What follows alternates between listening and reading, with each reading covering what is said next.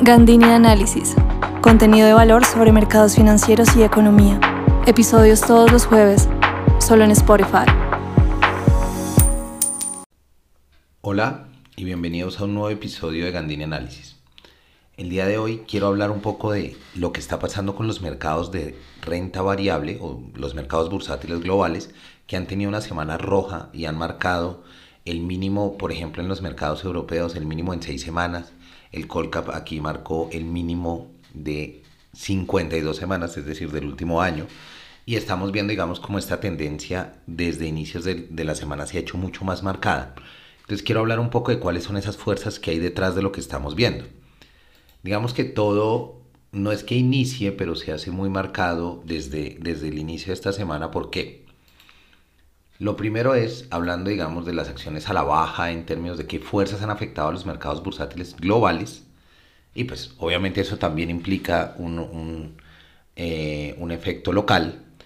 Eh, tenemos, yo creo que lo primero que hay que hablar es de lo de Jackson Hole, el simposio de Jackson Hole que se llevó a cabo la semana pasada, en los últimos eh, tres días de la semana pasada. Em, es un es una reunión muy relevante en la cual la Fed recibe a miembros de diferentes bancos centrales y hablan sobre política monetaria. Ese es el objetivo, digamos, de todo. Al final del simposio siempre hay un discurso del presidente de la Fed de turno, esta vez Jerome Powell, que es esperado, digamos, siempre eh, por todos los mercados, digamos, con mucha, con mucha anticipación esperando qué va a decir. Entonces, digamos que hay un mensaje muy, muy claro que quedó después de Jackson Hole, y es desde el punto de vista de la Fed, es básicamente que van a seguir atacando la inflación, sin importar cómo puedan afectar el consumo de los hogares y el crecimiento de la economía en el corto plazo. Lo que habla Powell es que dice que el problema inflacionario no se ha ido, que un dato, a pesar de que el último dato de 8.5 fue más bajo que el anterior, no es una tendencia real hasta ver más, más cambios significativos, pero que la Fed va a seguir comprometida a aumentar tasas y a seguir controlando la inflación.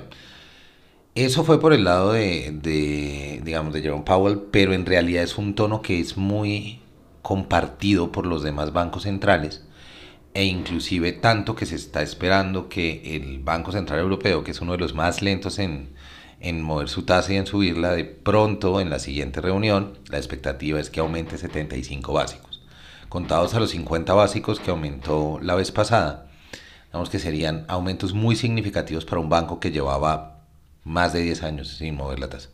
Entonces, digamos, digamos que es muy relevante ver este telón de fondo, porque esto nos muestra varias cosas que implican en el mercado de renta variable un desincentivo a las acciones. El primero, un aumento en las tasas de, de, de interés, lo que va a terminar llevando es menos dinero en la economía, porque es política monetaria contractiva, se busca sacar dinero de la economía.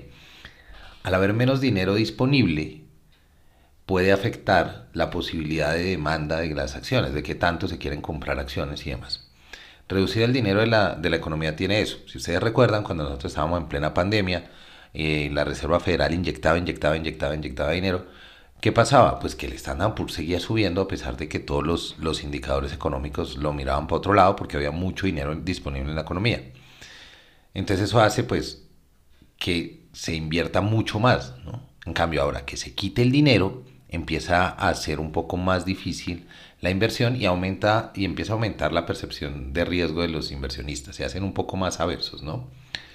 Ah, lo otro del aumento de tasas es que hace que el financiamiento de las compañías se haga más costoso. Entonces, al hacerse más costoso el financiamiento, los proyectos adicionales pueden no llevarse a cabo o simplemente pueden ser em, aplazados o menores de lo que se esperaba. Entonces digamos que ese crecimiento adicional de las empresas en este contexto con unas tasas altas pues puede no llevarse a cabo. Adicionalmente, y recuerden pues que estamos hablando de acciones, entonces las acciones son emitidas por empresas y lo que pase con las empresas es muy relevante en comportamiento de la acción.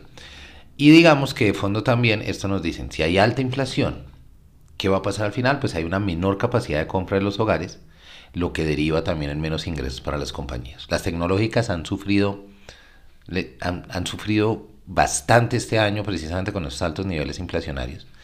Son momentos del tiempo cuando hay altos niveles inflacionarios, cuando los hogares empiezan a restringir su consumo de ciertos bienes y a concentrarse en lo que llamamos bienes básicos, entonces como alimentación, como servicios públicos y ese tipo de cosas. Entonces, pues obviamente hay compañías que, son, que han sido muy dinámicas en el Standard Poor's, como las tecnológicas, que se han visto golpeados por estos altos niveles de inflación. Estos efectos nos pegan tanto local como global. Digamos que estamos en, ese, en eso. Pero a nivel local, nuestra bolsa tiene unas particularidades importantes a tener en cuenta también. Yo mencionaría tres cosas que estamos viendo. Poca liquidez en el mercado. Desde hace tiempo los, los duros de la bolsa, pues la gente, la gente que está metida de lleno negociando en el día a día ha venido quejándose de los bajos niveles de liquidez de negociación. Yo pienso, digamos, que es un efecto también que se deriva de las sopas de Gilinski, porque pues alguna vez lo mencioné dije, pues si Gilinski compra todas las acciones, no le va a interesar moverlas después, sino mantener la propiedad. Entonces eso por un lado. Lo otro es que eso se ve y pega tan duro porque tenemos muy pocos emisores en el mercado. Entró el Pay, que ha sido un gran cambio y que me parece algo que es súper relevante y espero le abra la puerta a muchos más fondos y a otros tipos de empresas que entren, pero en realidad lo que tenemos es más emisores saliendo que entrando. Entonces ese, ese ratio no nos ayuda mucho a mantener, digamos, eh, buenos niveles de liquidez, en especial porque entonces cuando pasan cosas como lo que, lo que les menciono de, de estas acciones que se hacen menos líquidas, pues termina siendo un problema. Eso por un lado. El otro, el ruido interno de la reforma tributaria, yo creo que ha movido mucho también la bolsa, eh, le ha golpeado mucho por esperar qué va a suceder con los impuestos a los dividendos y cómo eso puede afectar también a los tenedores de acciones y si se termina desincentivando por completo, digamos, la, eh, la tenencia de acciones, ¿no? Por supuesto, adicionalmente, como son tan pocos emisores, que un emisor como Ecopetrol también se ve afectado eh, por todo este ruido e incertidumbre alrededor de la explotación petrolera y de los de la exploración, perdón, petrolera futura, pues es algo, es algo que sin lugar a dudas va, va a primar también ahí en el, en el mercado. Entonces yo creo que nosotros tenemos algunas fuerzas locales que nos están empujando también a la baja, que se combinan con estas fuerzas globales que ya vienen marcando desde inicio del año y que solo se han hecho, digamos, más fuertes eh, a la luz de lo, que, de lo que pasó en el simposio de Jackson Hole.